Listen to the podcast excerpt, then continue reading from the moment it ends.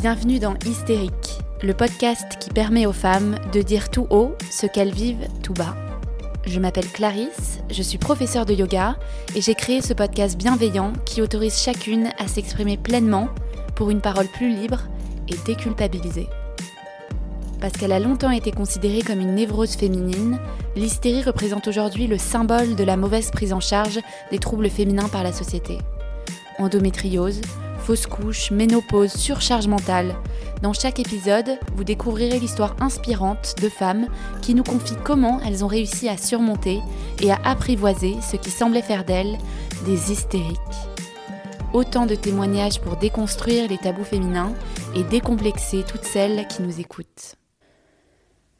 Très peu le connaissent, très peu en parlent et comprennent sa signification, et pourtant, le syndrome des ovaires polykystiques, ou plus communément appelé le SOPK, est aujourd'hui la première cause d'infertilité dans le monde. On estime qu'en France, une femme sur deux concernée n'est pas diagnostiquée. Un chiffre vraiment choquant, car au-delà de l'impact direct sur le quotidien des femmes touchées, le SOPK a aussi un impact sur la santé, sur le long terme, qui ne doivent pas être ignorés. C'est pourquoi il est primordial aujourd'hui de libérer la parole sur le sujet et d'informer le plus grand nombre. Alors aujourd'hui, pour en parler, j'ai le plaisir d'accueillir Eva, qui a créé avec sa sœur un compte Instagram dédié au bien-être des femmes touchées par le SOPK. Toutes les deux atteintes par ce syndrome, elles ont passé de nombreuses heures à se documenter, à tester de compléments alimentaires, des méthodes contraceptives, des régimes spécifiques pour réduire les douleurs et les soulager. L'objectif de leur démarche, sensibiliser les femmes sur le sujet du SOPK de manière claire et accessible à tous, sans chichi, avec des sources fiables. J'espère que cet épisode vous plaira. Très bonne écoute. Hello Eva, tu vas bien? Coucou Clarisse, ça va et toi? Ouais, ça va. Bah, merci d'être là et de nous raconter ton, ton histoire. Yes. Euh, Aujourd'hui, on va parler de syndrome des ovaires polykystiques, ou plus communément appelé le SOPK. C'est ça. euh, un peu compliqué. Tu vas nous expliquer un peu ce que c'est. Euh, pour commencer, est-ce que tu peux te présenter à nos auditeurs et en quelques mots nous partager ton prénom, ton âge, ce que tu fais dans la vie et où tu vis? Alors Eva, Eva Lecoq, 24 ans. Euh, J'habite à Sèvres parce que j'ai rejoint mon chéri avec qui je suis euh, depuis 9 mois. Et dans la vie, je suis, disons, consultante en publicité e-commerce euh, dans une boîte qui s'appelle Kudak. Et très récemment, je suis passée à mi-temps et bientôt à plein temps sur un autre projet dont on reparlera, je pense, Ouais, dans le un podcast. Petit teasing. Euh, donc on va repartir du début, on va retracer un peu ton histoire par rapport à, au SOPK justement et ton évolution. Euh, Est-ce que tu peux déjà nous expliquer assez simplement euh, ce qu'est le, syndrome des ovaires polykystiques? Yes. Alors, le syndrome des ovaires polykystiques, c'est un dysfonctionnement endocrinien euh, qui va venir perturber de manière générale en fait le système hormonal et donner lieu à plusieurs symptômes. Donc il y a plein plein de symptômes, c'est très spécifique en fonction des personnes. Le plus connu c'est celui des troubles ovulatoires, donc qui va donner lieu à des règles irrégulières. Euh, soit donc ce qu'on appelle règles irrégulières, c'est moins de 21 jours ou alors plus de 35 jours. Euh, après, il y a plein d'autres euh, symptômes. La liste est très très longue. Il y a de l'acné à tout âge, donc âge adulte après l'adolescence. Il y a la perte de cheveux, la prise de poids et la difficulté à en perdre. Il y a l'infertilité, du coup, qui est associée aux troubles ovulatoires. Il faut savoir que la SOPK, c'est la première cause d'infertilité au monde. Parce qu'en fait, c'est euh, la pathologie endocrinienne la plus euh, répandue chez les femmes aujourd'hui. On entend souvent que c'est l'endométriose. Ouais, alors justement, parce qu'en fait, généralement, déjà, c'est possible d'avoir les deux en même temps. Ah, donc, euh, gros cadeau. Et après, le, le SOPK, c'est vraiment. Déjà, il faut savoir qu'il y a beaucoup de femmes aussi qui ne sont pas diagnostiquées. Donc, c'est dur aussi de, de savoir un peu les chiffres exacts. Tu vois, c'est très, très flou. Mais on estime que c'est une femme sur sept. Alors que l'endométriose, c'est une femme sur 10. Ok. Et parmi les femmes diagnostiquées, il y a 50% des femmes qui ne sont pas au courant et qui ne sont pas diagnostiquées du SOPK. C'est énorme. Donc euh, c'est énorme. Et, euh, et donc moi, les chiffres que j'ai disent que oui, le SOPK est la première cause. Après, c'est vrai que j'ai entendu dans ton podcast que l'endométriose l'était aussi. Je pense que c'est assez flou et assez kiff-kiff Bah, Il y a un tel flou encore aujourd'hui euh, sur ces maladies-là. On ne sait même pas Ouais. identifier combien de femmes sont vraiment touchées. Donc à partir de là, euh, Ouais, ouais. c'est ça. C'est ultra flou et Un autre chiffre que je cherchais tout à l'heure euh, euh, pour me renseigner un peu plus, c'était sur euh, l'obésité et les femmes qui ont le SOPK et qui sont concernées par l'obésité. Parce que souvent, on dit, voilà, les femmes en surpoids, elles ont le SOPK, ou voilà, on, lit souvent l'obésité et ah le SOPK, alors que c'est pas forcément le cas. Et quand je cherchais les chiffres, on dit 40 à 80%. Donc en fait, c'est une fourchette hyper large. Ouais. Et ça ne nous permet pas de savoir vraiment quel est le lien entre surpoids et SOPK. Donc, euh, ça, c'est vraiment, c'est juste pour dire à quel point il y a un flou, quoi. Ouais, il y a matière à creuser parce que vraiment là, c'est. Mm. Ok, et combien de ces symptômes euh, il faut cocher pour être euh, vraiment identifié avec ce syndrome? Alors du coup, le diagnostic du SOPK aujourd'hui, il se fait grâce aux critères de Rotterdam. Donc les critères de Rotterdam, il faut présenter deux critères parmi ces trois critères pour être diagnostiqué. Les trois critères, ça va être une présence à l'échographie euh, d'ovaires polykystiques. Donc, ce qu'on appelle ovaires polykystiques, c'est pas des kystes sur les ovaires, c'est à l'intérieur des ovaires, on va avoir plein de petits ovules euh, qui n'arrivent pas au final à maturation. Et c'est ça qui donne un, aspect polykystique. Il y a plein de petits ovules voilà, dans l'ovaire. Après, le deuxième critère, ça va être une hyperandrogénie clinique ou biologique, donc c'est-à-dire soit qui se voit sur euh, le bilan sanguin, donc euh, par exemple un excès de testostérone ou un manque d'hormones féminines, ou alors euh, ce qu'on appelle clinique, donc ça va être bah, la pilosité excessive, l'acné, la perte de cheveux, donc la, prise de poids aussi qui peut être liée à, en fait, à l'hyperandrogénie. Et après, le dernier critère, ça va être les règles, les cycles en fait soit très court, soit très long, soit irrégulier, parfois très court, parfois très long. Quoi. Ok. Et alors, on va repartir un petit peu du début euh, pour, euh, par rapport à ton histoire. Comment toi, tu as découvert que, que tu avais, euh, avais, ces syndromes?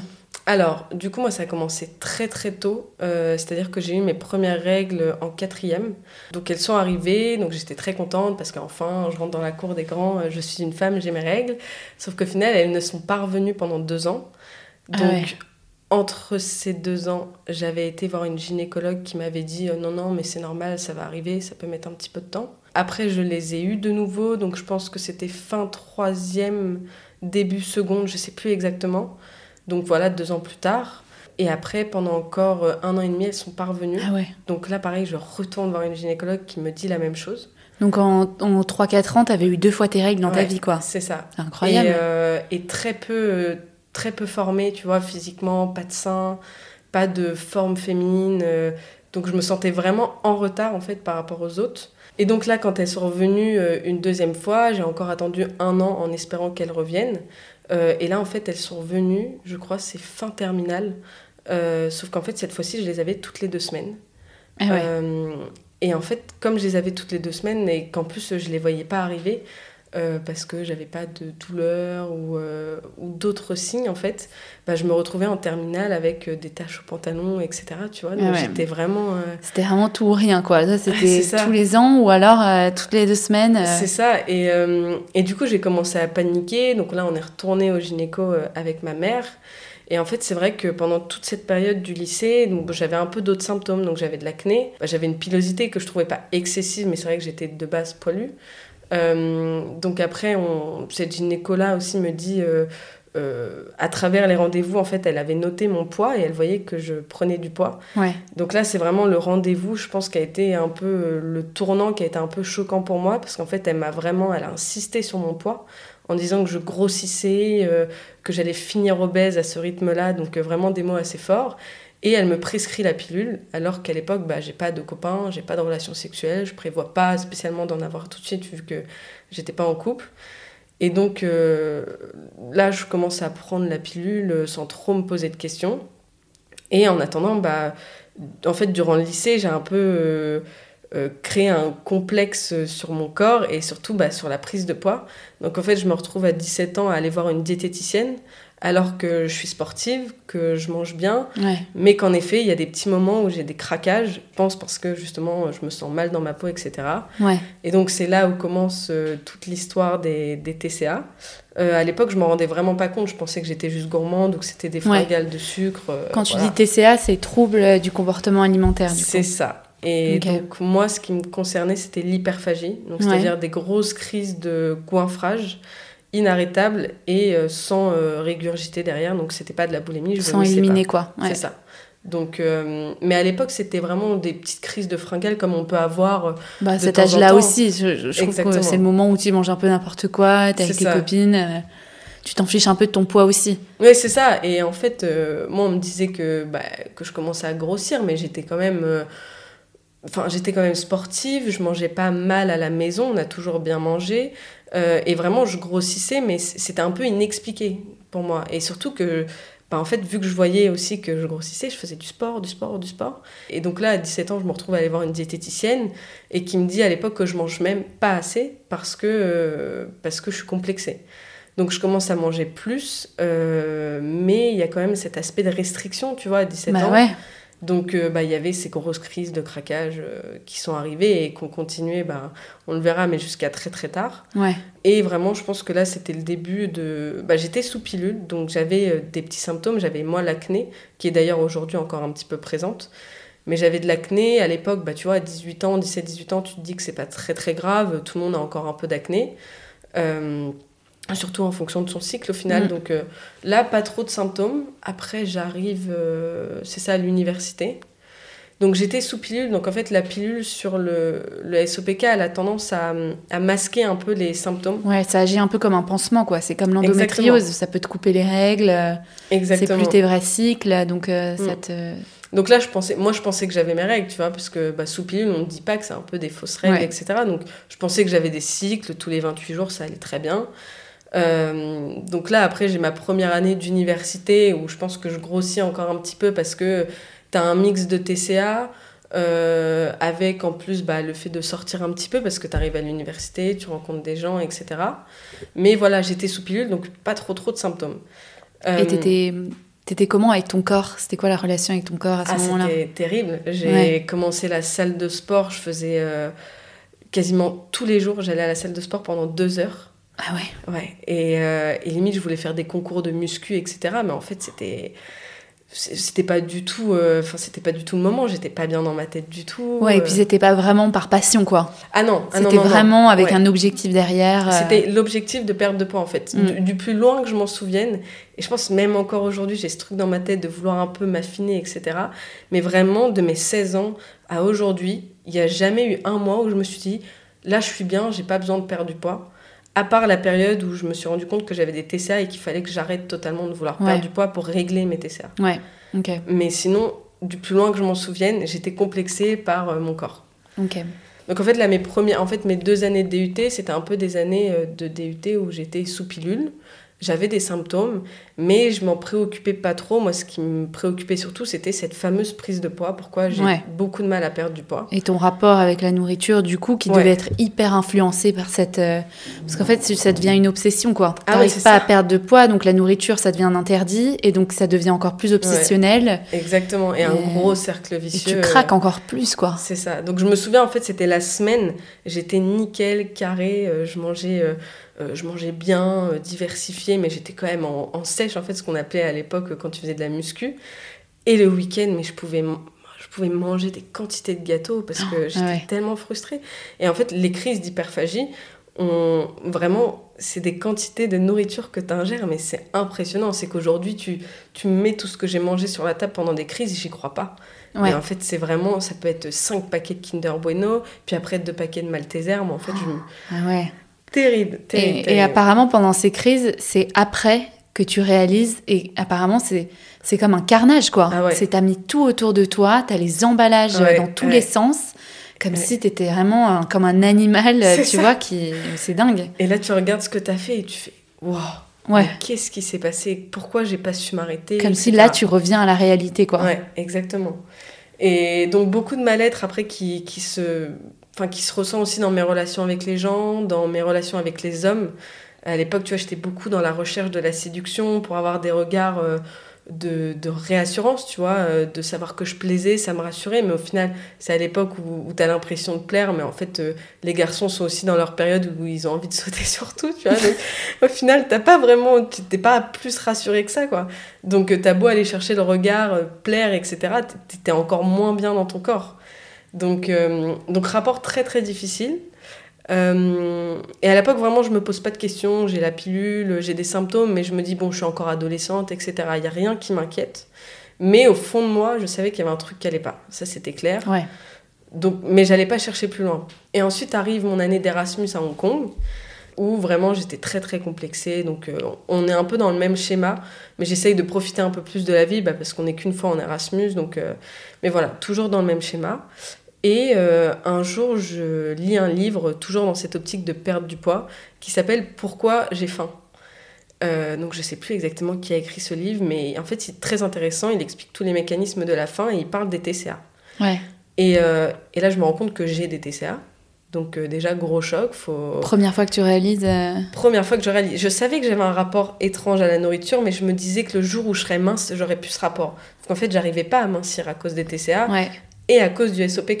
Parce qu'en fait, il faut savoir que, bah, comme je l'ai dit plus tôt, un des symptômes du SOPK, euh, dans 70% des cas, 50 à 70% des cas, c'est d'a- d'avoir du mal à perdre du poids et d'en prendre très facilement. Du coup, là, je, je, je comprenais pas trop, tu vois, donc là, j'a- j'apprends les TCA et je me dis, ok, est-ce que mes TCA, ils seraient pas venus à cause de la pilule? Parce que c'est très connu que la pilule fait prendre du poids. Ouais. Donc là, je me dis, c'est vrai que j'ai pris du poids quand j'ai commencé à prendre la pilule. euh, euh, Est-ce que ça serait pas ça? Et Là, je me dis, je suis dans une période de ma vie où, où j'ai aussi euh, euh, plus trop envie de, de chercher des relations avec, euh, avec, des, avec les hommes, tu vois. Donc je me dis, ok, je, je vais arrêter la pilule, je vais en profiter. Euh, donc j'arrête la pilule et en fait, mes règles ne reviennent pas. Et là, je me dis, en plus, euh, à l'intérieur de moi, je me dis, bon, bah, ça va être aussi l'occasion de voir euh, si je suis euh, une femme, si je suis réglée. Comment ça reprend, ouais. Comment ça reprend. Donc, ça va être l'occasion de voir. Ah, bah, surprise, elles reviennent pas. Ouais.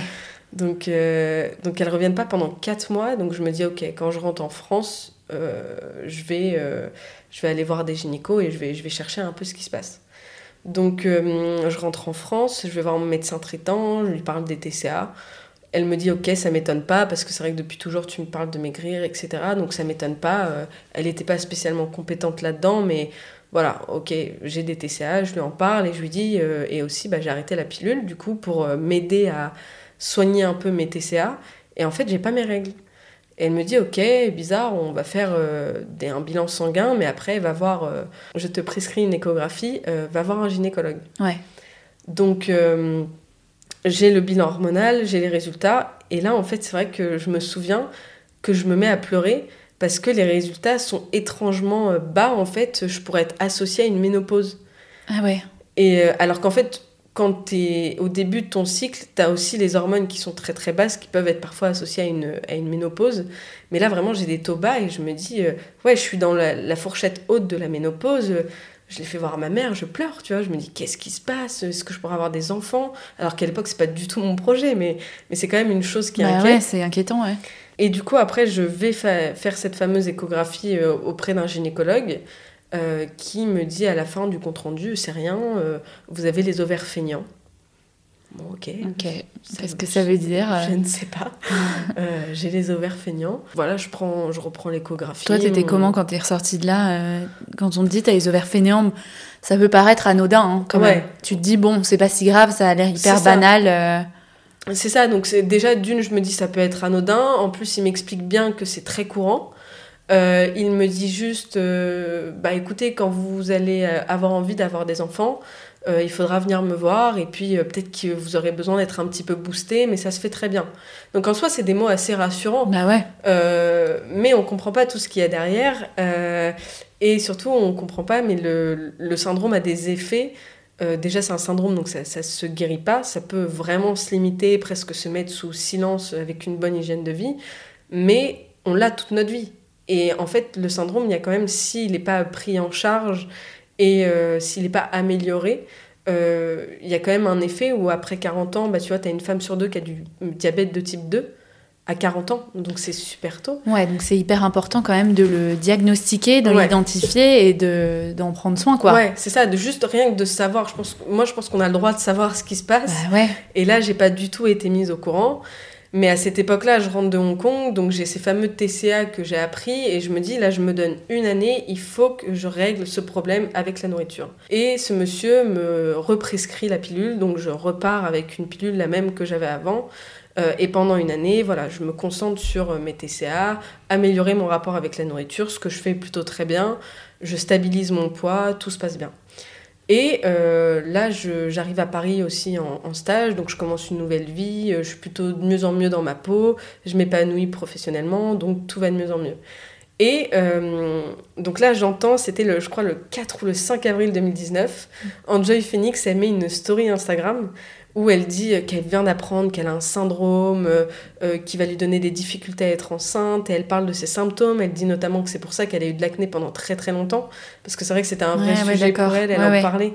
Enjoy Phoenix, donc la youtubeuse. Ouais, c'est ça, la youtubeuse Marie Lopez. Ouais.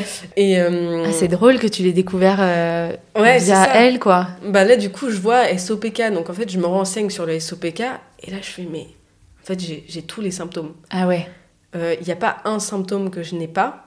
Et à l'époque, faut savoir que je commençais, enfin, j'avais toujours cette acné qui me dérangeait parce que c'est pas de l'acné euh, très très forte, mais ça reste de l'acné. Et quand tu as 21, 22 ans, tu te dis, bon, euh, t'arrives en stage. C'est temps que ça s'arrête là. En entreprise, tu vois, tu te dis, j'en ai marre d'avoir une tête de, de, gamine. Et la pilule, elle se faisait aucun effet sur, ta, sur ton acné? Parce que souvent, mm. on en prend pour arrêter l'acné. Ouais, mais là, j'avais vraiment, je pense, une pilule qui n'était pas adaptée pour l'acné. Donc, c'était une, une, une, pilule très peu dosée. Une micro-dosée, ouais. ouais c'est ça, micro-dosée. Donc, moi, elle me donnait juste des fausses règles et je pense pas qu'elle qu'elle jouait sur les autres terrains, en fait. Donc, euh, voilà, je commence à perdre aussi beaucoup mes cheveux parce qu'à l'époque, je commence aussi à à vouloir euh, être flexitarienne, tu vois, je réduis la viande et tout. Donc à l'époque, quand j'en parle aussi à ma médecin traitant à l'occasion, elle me dit euh, non, non, mais c'est parce que tu arrêtes de manger de la viande. Non, mais ça va, je mange quand même encore un peu du poulet. Enfin, je veux dire, il y a plein de, de, de, personnes qui sont végétariennes et qui perdent pas leurs cheveux. Pas chauves. voilà. Donc, euh, je j'ai pas de carence. Enfin, voilà, on a vérifié les carences plusieurs fois. Donc, j'ai tous ces symptômes-là, mais, mais là, le jour où je vois cet article, je me dis, mais attends, ça serait. Peut-être que tout s'explique en fait. Donc, euh, à partir de là, je me renseigne pour aller voir un spécialiste du SOPK à Paris.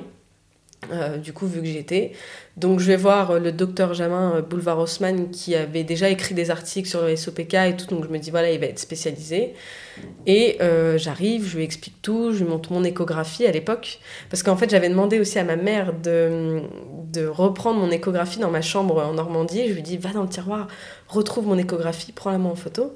Et elle me dit euh, Ah oui, euh, donc elle me la prend en photo, et elle me dit Oui, oui, il y a marqué euh, ovaire polykystique. Ah ouais, donc dans le compte rendu de ton gynéco, il y avait écrit ça. Ouais, il y a un an. Et il te l'a même pas dit, il t'a dit ovaire fainéant quoi. Ovaire fainéant. Comme si c'était un. Ouais. c'était pas une vraie, une vraie maladie ou un vrai symptôme. C'est ça, et, et, là du coup, mais tout s'explique. Donc déjà, je me prends une première claque toute seule dans ma chambre dans mon 15 mètres carrés à Paris, tu vois. Je me prends une grosse claque et je, suis tellement énervée, tu vois, j'ai la haine. Parce que même je me rends compte que, bah, en avec les difficultés à perdre, à perdre du poids, la prise de poids, je me dis, ok, donc mes TCA, je me suis auto-flagellée pendant des années en me disant que c'était de ma faute, que j'étais folle, euh, que j'avais un problème avec la nourriture. Mais en fait, non, c'est lié à ça. Et c'est d'ailleurs prouvé hein, que 11% des femmes qui ont le SOPK présentent des TCA et que ce chiffre serait potentiellement très très sous-estimé, encore une fois, parce que euh, ce qu'est des TCA et ce que les personnes déclarent en entretien quand on veut savoir si elles ont des TCA, bah, tu vois, il peut y avoir des On a encore une très mauvaise estimation euh, de, du nombre de filles touchées aussi par ce syndrome. C'est ça. Donc, c'est euh, dingue. Très compliqué de faire des liens, mais à ce moment-là, tout s'explique mais donc là, tu te sens, tu te sens quand même un peu soulagée. Tu te dis, bon, il y a, y a, enfin un mot sur, ce que, sur ce que je vis depuis, depuis ces années, quoi. Exactement. Je pense que la première chose qui vient, c'est le choc, la panique. Tu te dis, c'est quoi ce syndrome? Est-ce que bah, tu vois des, des, chiffres qui sont assez inquiétants sur l'infertilité? 75% des femmes qui vont euh, rencontrer, enfin, qui vont présenter de l'infertilité euh, parmi celles qui ont le SOPK. Donc c'est 3 sur 4, c'est énorme. Mm. Donc je me dis, ok, euh, alors déjà qu'à l'époque, euh, j'étais tellement mal dans ma peau que j'avais du mal avec, avec mes relations avec les hommes, tu vois, je me dis, mais je vais jamais trouver un mec qui voudra de moi. Tout ça. Voudra un enfant avec moi? Ouais, c'est ça.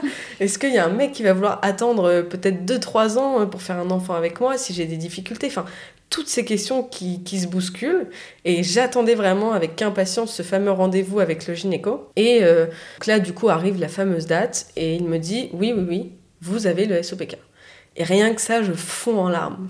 En fait, quelqu'un qui me dit oui, oui, oui, vous l'avez, euh, c'est une maladie euh, assez courante, c'est pas de votre faute, euh, voilà, c'est un dérèglement hormonal, blablabla. Donc là, je fonds en larmes, ah mais soulagée parce que lui aussi, il a, il a, un discours très, très cru, mais à la fois déculpabilisant et un peu rassurant en disant c'est le cas de plein de femmes. C'est courant. C'est courant, c'est pas très dramatique, mais il minimise quand même un peu la chose en disant bah, ce qu'il faut faire, c'est prendre la pilule et pareil, le jour où vous voudrez des enfants, il euh, bah, faudrait que je vienne vous aider, quoi. Ok. Potentiellement. Donc, déjà, c'est limite, il, me dit euh, c'est pas possible d'avoir des enfants naturellement. Donc là, je dis, bon, euh, enfin c'est inquiétant, voilà, c'est forcément. Bah ouais, c'est pas, pas, facile à, entendre quand ouais, c'est ça, c'est un discours où je me dis, ok, bah, mon corps de femme ne fonctionne pas normalement. Donc, assez stressant, mais euh, il me dit aussi, bon, euh, le, enfin, le syndrome, il se gère pas mal quand on est mince. Donc en fait, les femmes minces ont très peu de symptômes. Donc il me dit ça, c'est ce qu'il me dit, mais en effet, c'est pas représentatif de la réalité.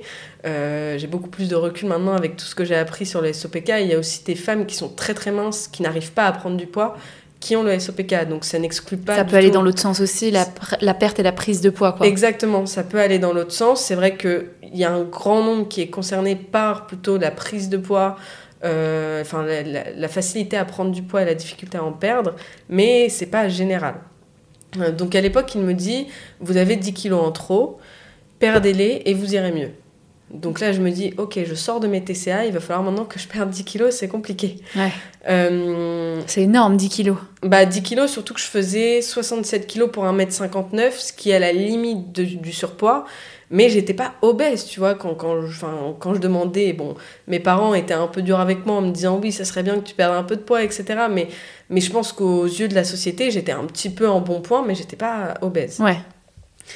Mais il me donne, du coup, il me conseille un complément alimentaire qui aujourd'hui est assez reconnu pour euh, justement cette gestion, euh, bah, difficulté à, à, perdre du poids et, et, facilité à en prendre. En fait, il me donne un complément alimentaire qui m'aide à gérer ça.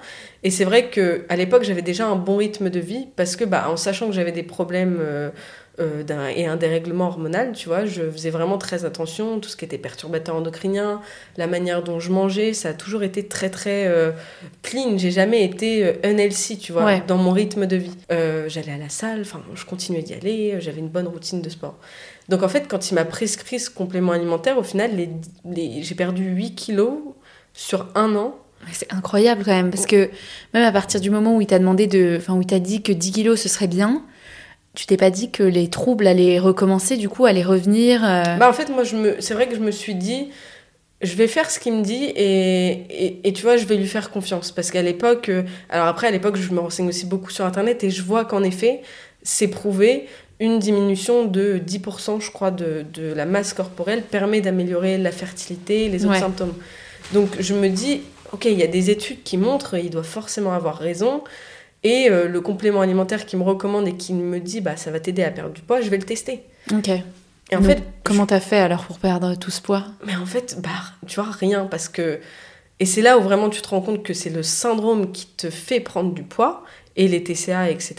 C'est qu'en fait j'ai pas souvenir d'avoir fait des efforts particuliers pour perdre du poids. Ouais. J'avais juste mon rythme de vie, mon hygiène de vie qui était euh, correct, qui était même très bien, je pense. Et euh, j'ai perdu, euh, donc c'est la, la, première phase, j'ai perdu 5 kilos assez euh, facilement, tu vois, vraiment.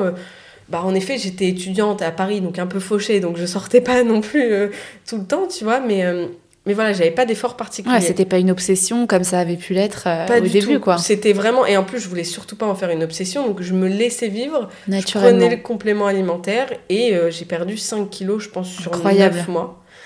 Et après arrive le confinement. Et là, pendant le confinement, c'est là où j'ai reperdu 3 euh, kilos en 3 mois. Euh, parce qu'en fait, d'une aussi, pendant le confinement, j'ai arrêté la pilule. Parce que là, à l'époque, j'étais toujours sous pilule. Mais j'ai voulu arrêter la pilule pour voir si, bah, en effet, cette première prise de poids pouvait m'aider à retrouver mes cycles. Mm. J'arrête la pilule et là, mes cycles reviennent tous les 35 jours. Et là, je me dis, mais miracle, quoi. Il Incroyable. il avait raison. Ah ouais. Euh, et je retrouve mes cycles et, et en plus bah, je pense que l'arrêt de la pilule me, me fait aussi euh, dégonfler, me fait perdre du poids. Euh, on était en confinement à l'époque, je découvre le yoga, je marche beaucoup pendant la journée alors qu'à l'époque j'étais assez sédentaire, tu vois, parce que bah, j'allais juste au travail mais, mais j'avais pas. là, la journée pendant le confinement, je marche, donc vraiment, j'ai une hygiène de vie qui est encore mieux que d'habitude.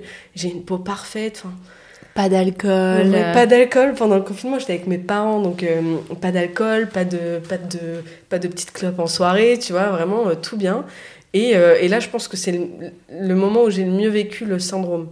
Ouais, Et, bah parce que t'avais une hygiène Irréprochable. irréprochable, Ouais. mais en même temps, ça t'aidait, quoi. Mais Ton ça a cycle, il était régulier. Ouais, euh, exactement. Incroyable. Et, euh, et du coup, depuis cette période, bah, c'est vraiment le moment où là, j'ai appris à vraiment gérer mon, enfin, mon syndrome. J'ai Ouais. pas repris la pilule depuis. Alors, j'ai essayé, euh, par contre, j'ai toujours un petit peu d'acné. J'ai de la pilosité, tu vois, euh, au bas du ventre, en fait, un peu le, le petit trait, là. bah, j'ai des poils assez foncés, assez drus. Euh, j'ai un- bon, une moustache ici, je suis brune, donc tu vois, je la décolore. Donc j'ai quand même encore aujourd'hui des, des symptômes qui euh, d'ailleurs se sont remanifestés un petit peu plus quand bah, je suis revenue vivre à Paris, que je me suis mise en couple, donc tu vois, un peu plus de deliveroo, fait un peu moins attention à son Bah hygiène ouais. de vie. Tu peux pas non plus au quotidien être irréprochable comme on peut l'être en confinement où on est Exactement. enfermé. euh, Donc, euh, et c'est là où tu vois le lien très proche entre ta qualité et ton hygiène de vie et tes symptômes. Ouais. Parce que moi, ils reviennent euh, bah, en fonction de, de, de comment je gère euh, euh, ma vie tous les jours, mon alimentation, mon sport. Ouais, Ma tu le sais directement. Dès que tu as fait un petit écart, ton corps, il te le, il te le- le montre tout de suite, quoi. Tu vois, tu vois, cet été, j'ai pas fait d'effort. Et ben, en fait, les cycles ont dit que ça met à peu près trois mois à. En fait, à ce que tu fais aujourd'hui va mettre à peu près trois mois. Ah oui, il y a trois mois de répercussions. C'est euh, ça. ouais. Et en fait, euh, bah moi, cet été, je pense que j'ai vraiment pas fait attention. Et mes cycles les plus longs étaient euh, cet hiver. Donc novembre, décembre, janvier. Ouais, d'accord. Ouais, J'ai eu c'est des drôle, je savais pas ça. euh, 40, 42 jours, alors qu'avant, j'étais, quand j'avais un rythme irréprochable, j'étais plutôt à 35 jours, ce qui est vraiment bien, 35 jours. Et euh, donc là, aujourd'hui, j'apprends toujours à, à vivre avec le, enfin, avec le syndrome, je fais des, des efforts, je- j'ai une routine beauté que, que je remets en cause régulièrement pour voir ce qui fonctionne. Pas de perturbateurs endocriniens. Aucun perturbateur endocrinien, je pense C'est pas que ça- facile hein, ouais, de trouver, euh, d'avoir euh, Ouais, ouais. un Dès régime 2019, euh, clean. Ouais, dès 2019, tu vois, où, où j'ai compris bah, que, que j'avais le syndrome, et même un petit peu avant, quand j'étais dans l'optique, parce que je suis assez, euh, même pour la planète et tout, tu vois, j'ai toujours fait des efforts, etc. Je sais très bien que les perturbateurs et endocriniens, c'est pas très bien, mais j'ai vraiment, je les, je les traque, tu vois, je fais très attention, j'essaie de manger bio.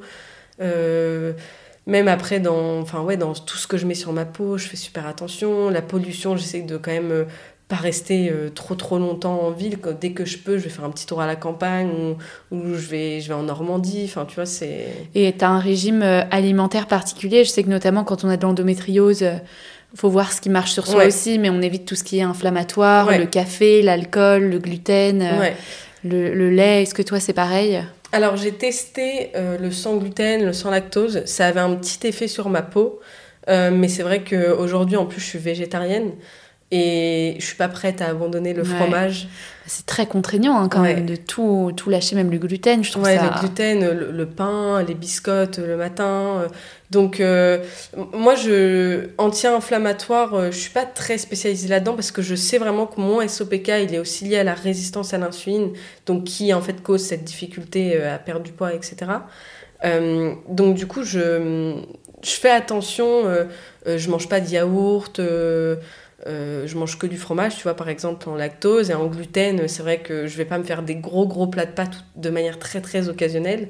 Je fais attention, mais après c'est des choses que je suis pas prête à, à abandonner aujourd'hui. Euh, je préfère garder un petit peu de symptômes et, et voilà et garder ce plaisir en fait. Ouais. Euh, par contre, l'alcool, c'est vrai que j'ai enfin, j'ai largement limité par rapport euh, à avant. Ah ouais. Bon, après, je suis en couple aussi, donc on sort peut-être un petit peu moins, etc. Mais, mais j'ai quand même beaucoup limité. Et le café, euh, c'est vrai que le café, je pense que je buvais 4 cafés par jour. Maintenant, j'en suis à un par semaine. Ah ouais. Alors après, le café, c'est pas vraiment prouvé que ça a un effet sur le SOPK. Ça dépend beaucoup des femmes. Il faut, tu vois, encore une fois, il faut tester et voir Ouais, ce qui ça. nous convient. Comme toi, t'arrives à jauger aussi. Mm. euh, un plat de pâtes de temps en temps et Ouais, puis euh, une soirée entre amis. Enfin voilà, on ça, s'empêche ouais. pas non plus de vivre quoi. C'est c'est vraiment une question d'équilibre, je pense. Ouais. Trouver son équilibre, trouver ce qui fonctionne. Euh, tu vois, il faut faire du sport régulièrement. Moi, je sais que la muscu, ça reste un truc qui me plaît. Euh, la méditation euh, aussi, tu vois. Je pense que là, en ce moment, je médite de plus en plus, mais, euh, mais ça me fait du bien pour le, gérer mon stress. Parce qu'il y a aussi quelque chose avec le SOPK, c'est qu'il y a des troubles de l'anxiété qui sont prouvés, qui sont liés au SOPK, plus de risques de faire de la dépression. Donc, est-ce que c'est lié au dérèglement hormonal? Ça, l'est en partie, mais tu as aussi, en fait, tout simplement la détresse psychologique, je pense, quand tu as le SOPK. Que tu des symptômes qui te pourrissent la vie au quotidien, l'hyperandrogénie, tu te sens pas bien dans ton corps de femme. Donc tout ça, ça, donne, lieu à, enfin, ça donne lieu à vraiment beaucoup de troubles psychologiques. Et, euh, et, donc c'est important de les gérer aussi. Ouais.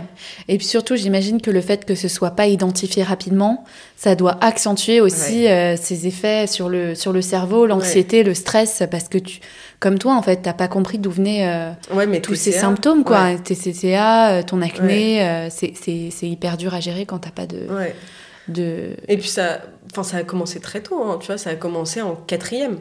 Dès que tu te, dès la puberté en fait, c'est ça qui est. Donc dès la quatrième, tu sais que tu as quelque chose qui va pas, mais tu comprends pas et, et, la gynécologue parle que de ton poids et les gynécologues d'après te disent juste oh vous aurez besoin d'aide pour avoir des enfants et c'est vos ovaires qui sont feignants. Donc là tu te dis mes ovaires ils sont feignants, super, qu'est-ce que j'ai fait J'ai 20 ans, euh, ouais, c'est pas normal je suis quoi. En pleine forme, ils sont feignants. Euh, dis-moi comment les réveiller. mais non, tu vois, on, on t'apporte pas vraiment de solution et, et après faut pas toujours tout euh, tu vois, blâmer les gynécologues, mais, euh, mais en fait, aujourd'hui, ils n'ont pas de formation sur le, sur la SOPK. Je crois que l'endométriose euh, est arrivée seulement l'année dernière au programme de gynécologie.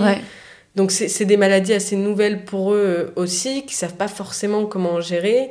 Et c'est surtout que le SOPK, je pense, c'est une pathologie qui, tu vois, qui vient d'un dérèglement hormonal et qui demande une approche tellement globale parce que mm. ça peut, venir de, ça peut venir de la thyroïde, ça peut venir de la résistance à l'insuline, ça peut venir d'un excès de stress et, et ton corps euh, euh, bah, gère mal le stress. Enfin, ça peut être plein, plein de choses et il faut vraiment aller trouver la source, tu vois.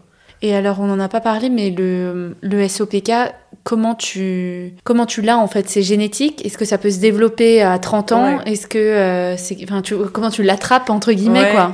Alors c'est, c'est encore très très flou là-dessus. Il euh, y a des facteurs génétiques qui, euh, qui rentrent euh, en jeu. Moi, par exemple, la résistance à l'insuline, c'est quelque chose que j'ai dans ma famille depuis très très longtemps. Mon arrière-grand-mère avait du diabète, ma grand-mère a du diabète, ma mère aussi a des problèmes de résistance à l'insuline, du côté de mon père aussi. Donc tu vois, c'est un truc qui, qui se transmet et ma grand-mère, par exemple, n'a jamais pris de pilule et a eu des grosses difficultés à avoir des enfants. Ah Donc moi, je le sais que c'est génétique. Euh, ma sœur, par exemple, elle l'a aussi, mais elle, elle l'a développé après s'être fait retirer la thyroïde à cause d'un nodule. Et elle a aussi une maladie euh, en fait qui s'appelle le syndrome d'Hashimoto. Euh, et du coup, elle a des problèmes de thyroïde. Et en fait, c'est après la thyroïde qu'elle a eu, qu'elle a, des... qu'elle a vu qu'elle avait le syndrome. Mais avant, elle n'avait aucun symptôme, aucun problème. Alors que là, elle se retrouve à 30 ans avec euh, bah, des poils euh, au menton, euh, perte de cheveux, donc aussi liée à la thyroïde, mais vraiment très, très, enfin, très, très importante. Et, et après, voilà, il y a d'autres femmes qui vont déclencher après la première grossesse. Il y a d'autres femmes qui s'en rendent compte bah, le jour où elles arrêtent la pilule, qu'en fait, elles n'ont pas leurs règles naturellement, parce qu'on les a mises sous pilule très très tôt. Mm. Et donc, ou alors que même avant qu'elles mettent la, qu'elles prennent la pilule, tu vois, elles n'avaient pas forcément de problème de règles elles ont pris la pilule, elles l'arrêtent 4 ans plus tard, elles, ont, elles découvrent qu'elles ont le syndrome. Donc parfois, il peut être temporaire, c'est-à-dire que hum, après une grossesse ou euh, après avoir pris la pilule, pendant 9 mois, il peut y avoir un moment où tu es un peu déréglé et où tu présentes un peu tous les symptômes du SOPK, mais ça finit par se remettre naturellement tout seul. Mais ça, du coup, c'est pas un SOPK que tu as toute ta vie et c'est juste ce qu'on appelle un, un dérèglement. Ouais, ouais, qui peut arriver de temps en temps dans, ton, dans ta vie euh, voilà. de femme, quoi. Donc, il y a plusieurs causes. Facteurs génétiques, oui. Euh, et après, bah, ça peut être aussi, tu as beaucoup de femmes qui n'ont pas de problème. Euh, enfin, qui n'ont pas de facteurs génétiques, mais qui le développent parce qu'aujourd'hui, en fait, tout ce qui est pollution. Oui, c'est ça. Perturbateurs endocriniens, ça vient dérégler nos hormones. Alimentation. Exactement. Et ça peut les dérégler de manière à créer un SOPK.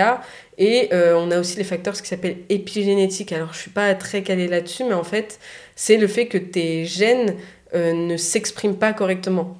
Liées justement à ces perturbateurs endocriniens. D'où l'importance de faire hyper attention, même quand on n'a rien, à ce qu'on se met sur la peau, à ce qu'on mange. euh, Ah, mais exactement. Et, euh, et même si ça se répercute pas sur nous, tu vois, ça peut se répercuter euh, sur les générations d'après. Ouais. Donc, Ouais, euh, parce que là, le SOPK, je trouve que c'est quand même en augmentation en termes de. Donc, Ouais. ça, a toujours existé. pour rien, je Ouais. pense. Ça a toujours existé. Ça, on le voit, tu vois, dans, dans je crois, les recueils euh, euh, égyptiens, grecs, etc., que ça a toujours existé. Euh, mais il me semble que c'est de plus en plus en augmentation à cause des facteurs, justement, environnementaux. Ok. Et du coup, nous, on s'est connus parce que je suis tombée sur ton compte Instagram Yes. Sova, Sova et SOPK. Ouais. Donc, quand est-ce que tu as décidé de créer ce compte et c'est Ouais. quoi l'objectif derrière pour toi? Alors, du coup, j'ai décidé de créer ce compte parce que bah, justement, quand ma sœur elle a été diagnostiquée aussi et qu'elle s'est mise à beaucoup se renseigner, à chercher de l'accompagnement auprès des médecins, euh, elle n'a pas, a pas trouvé, en fait, elle n'a pas trouvé d'aide. Et euh, du coup, on s'est dit, bon, il y a quand même un manque cruel d'informations sur le sujet. Alors, il y a les associations, il y a deux associations, l'association SPOPK et l'association OPK, euh, SOPK, euh, qui font très bien leur travail sur le sujet. Euh, mais nous, on avait aussi bah, justement cette approche, naturelle avec les compléments alimentaires, moi, qui, m'ont beaucoup aidé et qui m'ont même complètement changé, bah, qui ont changé ma vie, tu vois, le, le fameux complément alimentaire qui m'a aidé à perdre du poids, gérer ma résistance à l'insuline. On s'est dit qu'il y avait quand même, il était très peu connu. Et, et du coup, nous, ce qu'on a voulu faire avec ce compte, il y a deux choses, c'est apporter de l'information très claire et très simplifiée parce que aussi l'information qu'on a sur internet c'est des études en anglais c'est très compliqué à lire. Donc apporter de l'information en français simple. Et la deuxième chose à terme du coup ça va être de développer des produits et des compléments alimentaires euh, qui sont réputés. Et vraiment là on fait très attention à prendre des compléments alimentaires qui ont fait leurs preuves euh, pour bah, les commercialiser et les rendre accessibles aux femmes parce qu'aujourd'hui elles sont aussi très perdues sur ce qu'il faut prendre quand elles ont tel problème, euh, quels compléments alimentaires, quelles plantes vont pouvoir les aider euh, à aller mieux, etc. Ouais, mais ça, c'est génial. Parce que tu me disais qu'aux États-Unis, ça, c'était hyper répandu. En Ouais. revanche, euh, Ouais, ce- le complément alimentaire, en tout cas, que toi, tu prends. euh, ouais c'est ça. Il est ultra connu, il est vraiment prouvé. euh, Il y a plein d'études qui sont faites dessus. Il est prouvé pour améliorer la fertilité, euh, aider à retrouver des cycles. Tu vois, moi j'ai retrouvé mes cycles et aujourd'hui je le prends de manière continue et j'ai des cycles bah, de, de 35 à 40 jours. Et, euh, et j'ai beaucoup moins de symptômes. Enfin, C'est incroyable. Et c'est naturel? Ouais, c'est naturel, c'est complètement naturel. En fait, c'est quelque chose qui est déjà présent dans ton corps, mais justement, euh, et c'est peut-être euh, de là que vient euh, la résistance à l'insuline le et le syndrome, c'est qu'en fait, tu as un problème dans la manière de le synthétiser, où il est moins présent dans ton corps. Donc, c'est c'est pas très clair, j'ai pas énormément creusé ce sujet, mais le fait de le prendre en supplément t'aide justement à aller mieux. Et alors après, c'est pas du tout, par contre, une solution miracle. Et ça, il va falloir qu'on fasse très très attention dans la manière dont on parle de nos compléments. C'est que euh, moi, ça m'a aidé parce que j'avais une hygiène de vie à côté qui était Ouais, irréprochable. bien sûr. Ah bah, c'est pas, c'est pas non plus un pansement ni. euh, Exactement. le médicament miracle. hein. Si c'est ça. naturel, euh, je pense que comme tout complément alimentaire, faut avoir une hygiène de vie à côté. euh, Ouais, c'est ça. Et, et tu vois, là, dès que j'ai eu une hygiène de vie, bah, en me mettant avec mon copain euh, un peu moins bonne, euh, euh, un peu plus, euh, voilà, on faisait plus d'extra, etc. euh, bah là, j'ai vu que mes cycles se sont rallongés, que j'avais un peu plus de pilosité qui venait. Donc, c'est vraiment. euh, Mais y a faut pas de secret, prendre. quoi. Ouais, Mm. il faut le prendre, il faut avoir une approche globale sur tous les aspects de sa vie. Tu vois, moi, encore aujourd'hui, je teste des nouvelles choses à mettre en place sur ma vie pour, euh, pour aller encore mieux. Donc, euh, par exemple, je teste la méditation, la sophrologie. Euh, je fais aussi très attention. euh, je vais régulièrement faire des prises de sang, voir si j'ai des carences. Tu vois, là, je me suis rendu compte que j'avais une grosse, grosse carence en vitamine D, qui peut aussi avoir un impact sur le cycle. Donc, en fait, c'est vraiment 360. Il faut vérifier sa santé au global. Encore plus, enfin, c'est important de manière générale euh, quand on est une femme aujourd'hui, mais c'est encore plus important quand on a le SOPK parce qu'en fait, on se rend compte que ça peut nous aider à aller beaucoup mieux. Ouais, complètement. Et donc toi, quand tu as sorti ce, ce compte Instagram, est-ce que tu as eu beaucoup de retours de jeunes filles qui ont réalisé, euh, Ouais. bah, grâce au compte qu'elles avaient du SOPK euh, Alors ouais, alors surtout, en fait, on est sur Instagram et sur TikTok. Et sur TikTok, ben, aujourd'hui, il n'y a pas énormément de monde sur TikTok et ça nous permet d'avoir des portées euh, très très importantes. Donc on a plusieurs TikTok qui ont cumulé euh, 500 000 vues, par exemple. et euh, qui où en fait les gens se disent mais c'est quoi le SOPK et, et attends je suis allée checker sur Google c'est exactement ouais. c'est exactement moi qu'est-ce qui se passe? Ah ouais. et donc on a reçu des messages parce que les gens peuvent pas nous contacter sur Instagram mais ils peuvent nous contacter sur Instagram euh, ils peuvent pas nous contacter pardon sur TikTok mais ils peuvent nous contacter sur Instagram et on a eu des, des messages de gens qui nous disaient mais en fait depuis que j'ai vu votre TikTok j'ai été euh, j'ai poussé mon gynéco à faire des analyses et j'ai le SOPK. Ouais, c'est dingue. Et là, tu te dis, euh, en fait, nous, notre mission, c'est ça, tu vois, tu as aujourd'hui 50% des femmes qui sont pas diagnostiquées.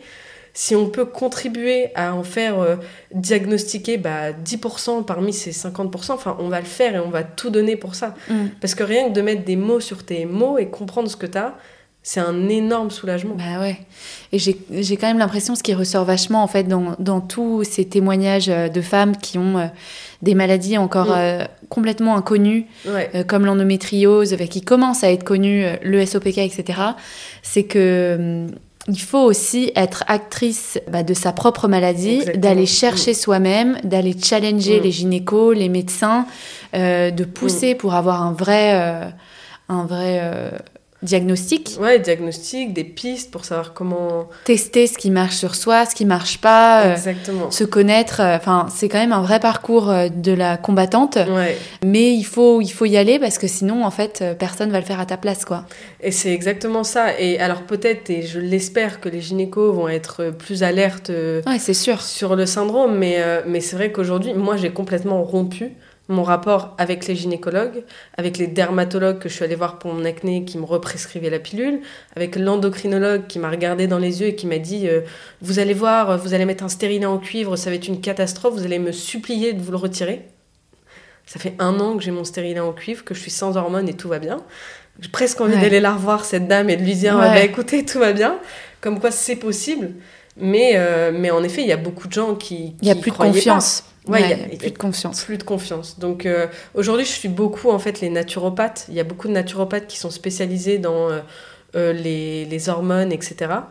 Euh, et du coup, je suis beaucoup de naturopathes sur Instagram. Pour l'instant, vu que ça va, je vais pas spécialement en consulter, mais je sais que si un jour là, je j'ai de nouveau des problèmes qui s'aggravent, je pense que je vais d'abord me tourner vers une naturopathe avant d'aller retourner voir un gynécologue. Mm. Parce qu'en fait, aujourd'hui, je sais en plus les analyses qu'il me faut euh, pour faire un bilan sanguin. oui, parce que tu t'es tellement renseigné C'est ça. et t'as tellement appris à connaître euh, ta maladie que tu, tu sais autant que. Ouais. C'est ça, hein, les filles au final elles, elles en savent autant que leur gynéco limite euh, C'est ça. tellement elles, se- elles ont lu sur le sujet quoi.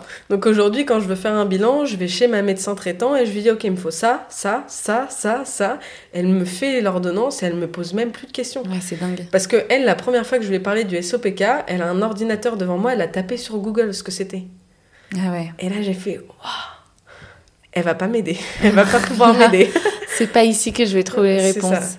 Donc en fait, au final, euh, et j'ai de la chance aujourd'hui, c'est que bah, je- grâce à mon Erasmus et tout, tu vois, je parle bien anglais et je me renseigne tellement sur ce qui se passe aux États-Unis, sur les études. Tu vois, là, je, je me fais régulièrement des, des, des veilles en fait où, où je vais aller voir tout ce qui, toutes les dernières études qui sont sorties sur le syndrome aux États-Unis Ouais. et j'en apprends plein. Et, euh, et c'est important de, voir bah, ce qui se passe. euh, Est-ce qu'il y a des nouvelles stats qui sont, enfin, statistiques qui sont sorties sur le syndrome? Est-ce qu'on a découvert des nouvelles choses sur l'origine, sur des choses qui peuvent nous aider à aller mieux?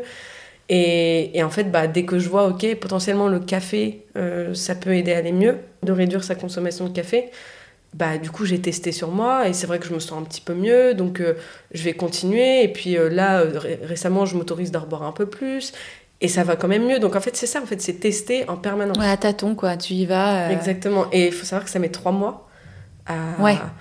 Donc il faut aussi savoir calculer, ok, noter aussi tout ce que j'ai mangé, ce que j'ai fait comme écart il y a trois mois, Ouais. euh, pour comprendre pourquoi là ça va ou là ça va pas quoi. Exactement, exactement. Et tu vois, c'est assez, c'était assez clair, moi, quand je me suis mise en couple, que bah, après euh, 3-4 mois, je voyais que mon cycle était de plus en plus long et je me suis dit, ok, bon, il y a peut-être quelque chose à On faire. va arrêter la pizza le, samedi soir. euh. Donc ça va parce que je lui en parle et il est tellement cool là-dessus. Et il, est aussi expert du SOPK donc, euh, que moi. Donc, bah parce oui, parce en que lui aussi parler. il le vit avec. euh. Exactement, donc j'ai j'ai vraiment beaucoup de chance là-dessus. Euh, mais voilà, il, il, est adorable et, et du coup, il m'aide aussi à tenir un rythme de vie, il m'encourage et j'ai beaucoup de chance là-dessus. Et c'est pas le cas de toutes les femmes qui témoignent. Ouais, mais c'est bien de pouvoir en parler, c'est bien d'en parler aussi sans tabou parce que, euh, comme l'endométriose, ça peut être euh, des symptômes qui sont un peu honteux, entre guillemets, mais tu vois, qu'on n'oserait pas mm. crier sur tous les toits parce que forcément, c'est mm. lié à tes hormones, à ton cycle, à la fertilité, voilà. Mm. Euh, mais bon, c'est bien d'en parler parce que plus t'en parles, comme avec ton compte euh, TikTok ou Instagram, bah, plus les filles sont euh, elles aussi averties et réalisent qu'elles ont ce syndrome. Ouais, et on reçoit beaucoup, beaucoup de messages de remerciements et ça, ça nous touche toujours à chaque bah fois. Ouais, on parce est que tu sais pourquoi tu fais ça, quoi. Exactement, de femmes qui disent euh, bah, j'ai déculpabilisé, euh, j'ai compris ce que j'avais, euh, aujourd'hui je suis décidée à, reprendre en main, à prendre le contrôle du, du syndrome.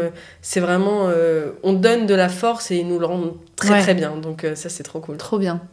Et c'est quoi, du coup, les prochaines étapes pour toi? Est-ce qu'il y a des opérations pour traiter la douleur ou... Alors, il y a, en fait, il y a, y a, des opérations qui existent, il y a des traitements, tu vois, il y a des femmes qui font le choix de rester sous pilule parce que ça peut euh, faire un peu pansement, etc. et qu'elles se sentent mieux comme ça. Pendant un temps, ouais. Ouais. Après, euh, il n'y a pas d'opération comme il peut y avoir pour l'endométriose. Il peut y avoir des choses euh, faites sur les ovaires, ce qu'on appelle le drilling ovarien, qui permet, en fait, c'est de faire des petites, de percer un petit peu, disons, les ovaires pour faire ressortir les ovules, parce qu'en fait, tu sais, euh, l'aspect polykystique, c'est qu'en fait, tu as plein d'ovules qui mm. sont entassés dans les ovaires. Et donc, euh, il peut y avoir des petites choses pour faire sortir ces, ces ovules et justement décongestionner, disons, un petit les peu les, euh. les, ovaires. Après, il y a des traitements hormonaux qui peuvent aider à, à, relancer des cycles. Il y a des choses qui existent, mais il n'y a pas du tout de solution miracle. Et, et c'est très compliqué. Aujourd'hui, ce qui est souvent proposé par les gynécologues en premier traitement, c'est la pilule. Euh, et après, euh, ça va être en second temps, bah, quand les femmes elles décident d'arrêter la pilule euh, et qu'elles veulent retrouver des cycles pour tomber enceinte, ça va être voilà, des traitements hormonaux qui vont aider à, rebooster un petit peu les cycles. Ouais, d'accord, donc une aide. Une aide, et après à la fin, bah, tu as la fécondation in vitro, la, PMA. Mm.